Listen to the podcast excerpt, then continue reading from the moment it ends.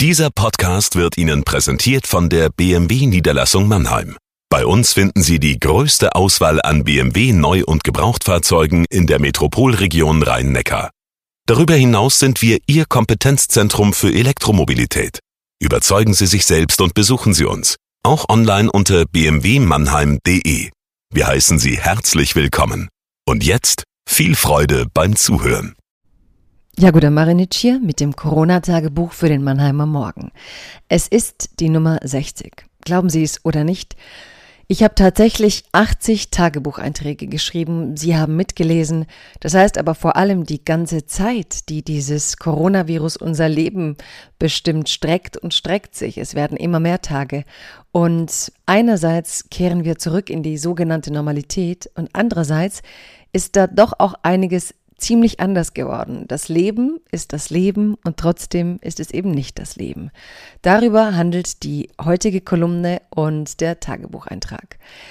Liebes Corona-Tagebuch, liebe Zuhörerinnen und Zuhörer, mein Corona-Tagebuch wird heute tatsächlich 60. Ich habe mich anfangs nicht einmal gefragt, wie lange dieses Covid-19 gehen wird. Ich dachte, wird schon, geht weg.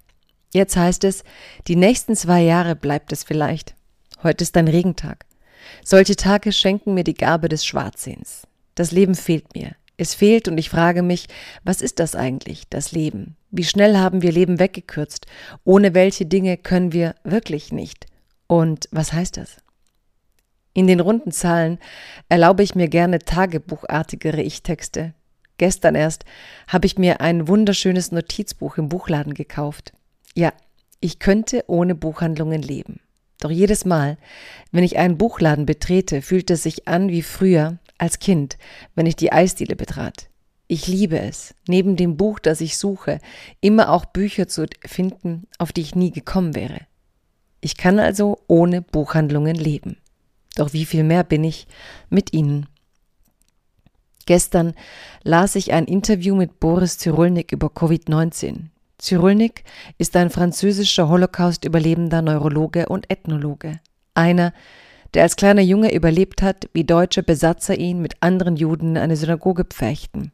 Seine Eltern starben in Konzentrationslagern. Als Erwachsener forscht er über Resilienz und bejaht das Leben, indem er den Umgang mit Schmerz bejaht. Nicht die Verneinung des Schmerzhaften macht glücklich, sondern die Gabe, eine Geschichte zu erzählen, die den Schmerz einschließt.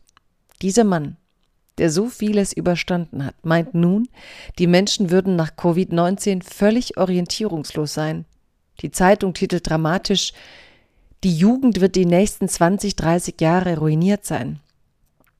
Vermutlich hätten das die Älteren den jungen Cyrulnik von damals auch gesagt. Aber er hat den Schmerz überlebt und das Leben bejaht. Es liegt ein merkwürdiger Schmerz in diesen Corona-Tagen. Cyrulnik sieht auch schwarz, denke ich. Doch warum wirken derzeit so viele so müde?